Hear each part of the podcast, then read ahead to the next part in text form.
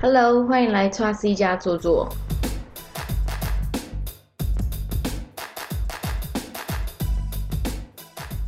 要跟大家说一下，这一集呢，其实应该要讲我二零一五年印度的旅行，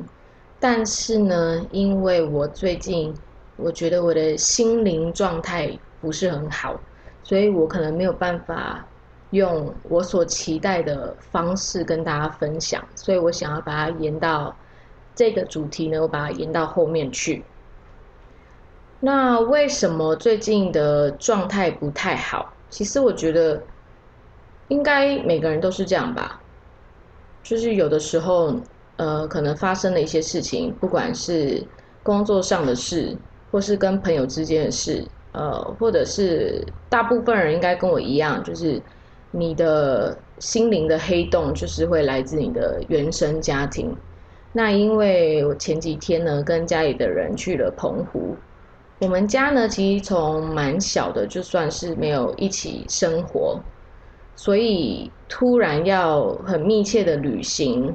就是其实对我自己来讲，心理压力有点大。然后在旅行的时候也不太能，也是要一直告诉自己，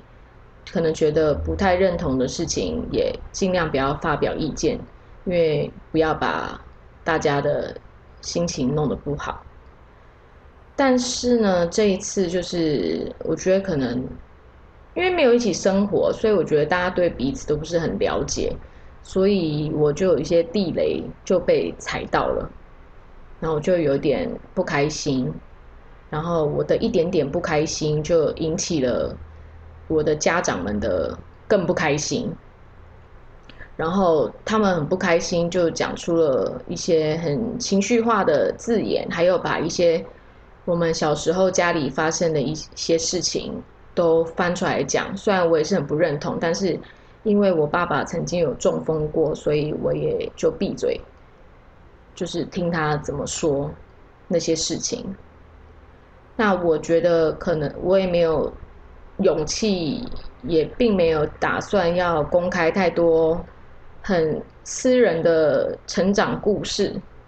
但是，嗯，我觉得我的家庭对我的影响真的很大。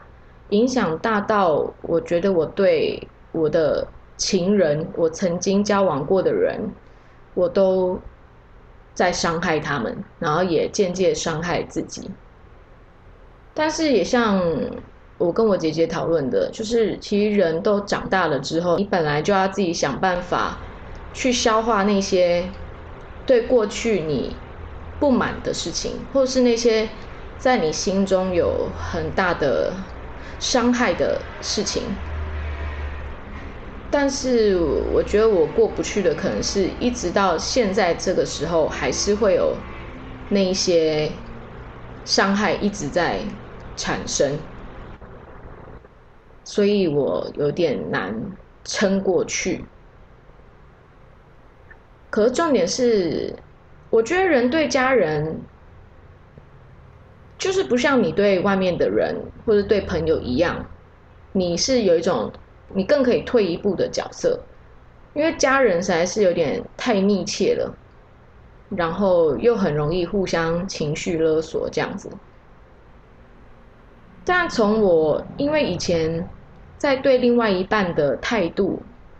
就是我以前就是很女王，然后我一直考验对方，用一些很坏的。态度跟手段，然后把大家都弄得很爆炸。就是比如说以前男朋友惹我生气，我就叫他下跪啊，把他东西从楼上丢下去啊，就是真的很偏激，还摔杯子啊，就是一个潇洒 boy 这样子。但后来就是后来被甩了之后，才发现，才真的去反省自己在感情这件事上真的很不成熟，就是。这就是一个不懂爱的人的表现，所以历经了从最大转捩点，应该就是二十七岁那段失恋，后来复合，然后后来又结束，后来又遇到另外一个人，让我居然从一个女王变成类似女仆，因为我就觉得哦，爱就是要失去自己，就是要也可以为对方失去自己，那才是爱，就是又开始用另外一种方式去。谈一段关系，到后来就真的把自己弄得很委屈。但是这无关他人，因为这都是自己的选择。可是也很感谢，就是这些人的出现，让我去真的去正视我自己的问题，就是真的才发现，哇，我就是被在原生家庭里面的很多的阴影导致了我的一些行为举止，所以我有做深深的反省。也让我在现在这一段的关系里面，我觉得我比较健康。因为其实我的男朋友他也是一个在一个很不完整的家庭长大的，但是我在他身上看到耐心，还有珍惜。我觉得这就是因为其实我跟我男朋友。我们就是都要不一样的语言沟通嘛，但都不是我们彼此的母语，所以我没有办法真的说我现在男朋友他是我的灵魂伴侣，因为有很多东西我都还要翻译，然后有很多东西是只有台湾人可意会不可言传的文化背景，但问题是我们就是来自两个不同地方的人，所以很多事情其实我就是。不知道怎么去讲，然后有时候就不讲了。所以，我我虽然没有办法把他称为我的灵魂伴侣，但是他是支撑我，并且让我一直从他身上学习到的一个对象。所以我很感谢有他存在，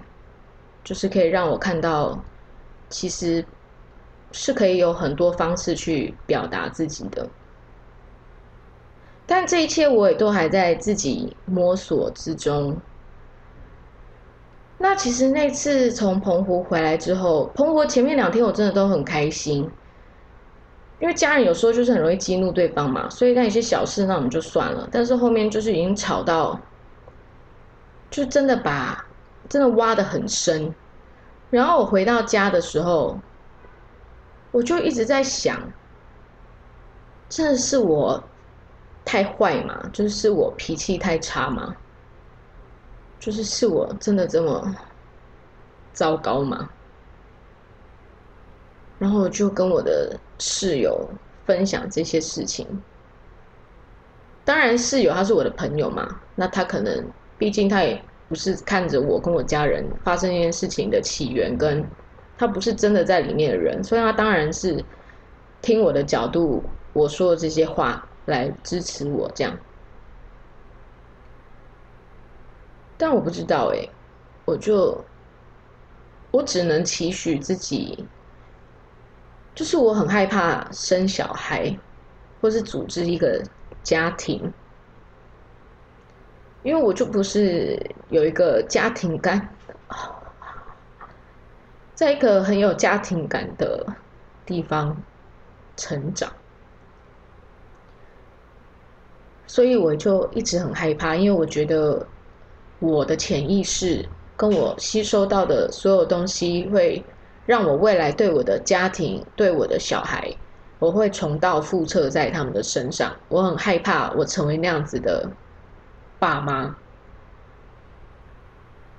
但是其实这一年又觉得还蛮期待有小孩子的时候。就除了我觉得我跟我男朋友生出来小孩非常可爱，还有因为我的男朋友会是一个非常好的爸爸，所以我觉得这一部分我可以信任他。但是就是一直往内在摸索的时候，会觉得如果一个人是不是那么完整的，他还有资格就是。去成立一个家庭吗？啊，这台这这一个礼拜会不会太负面了一点？我也会想说，为什么住在大都市的人很多都会有忧郁症啊、躁郁症？因为我男朋友就跟我说，他在马达加斯加从来就没有听过有人有忧郁症、有躁郁症，或是有人自杀。但为什么在大都市就会有很多这些事情、跟这些案例、跟这些故事？我也不知道是生活文化的关系，是大家互相逼，被这个都市文化给打造成这样的模样，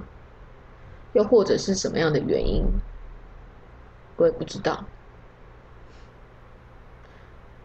我就是还在慢慢的消化关于我自己的课题。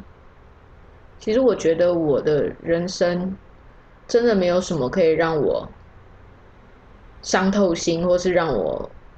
太崩溃的，就是关于家人跟失去、失恋的时候，我觉得很崩溃。那也都是因为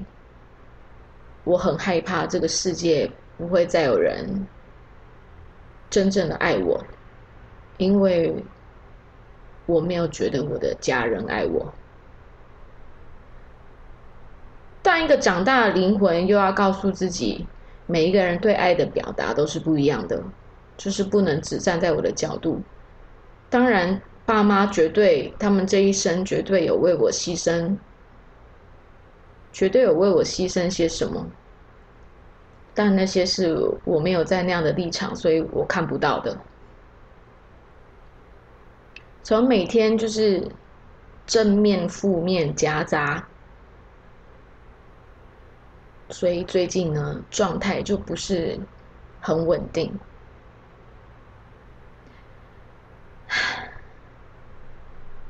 虽然很多人说我的文章或者是我录的。一些东西就会让他觉得很很正面，但是我不觉得我是一个特别正面的人，因为我有很多我自己的阴暗的角落，就只能一直在理智跟 跟敏感这部分徘徊。但是我也还在努力之中，我相信，在几天我就会好起来。啊，我希望我没有让听的人觉得压力很大。但是这一集我之所以放上来，除了是我觉得对自己的一个记录，也是如果有的人跟我一样有这些烦恼，我相信很多人对自己的原生家庭。都是有很多烦恼的，那我们都不是一个人在面对这样的议题。当然，我们面对的方式就是可能会很不一样，但可能就是只能慢慢的想出一个过得去的结论给自己，然后再重新整理，再振作起来。是一定的，人生就是这样嘛。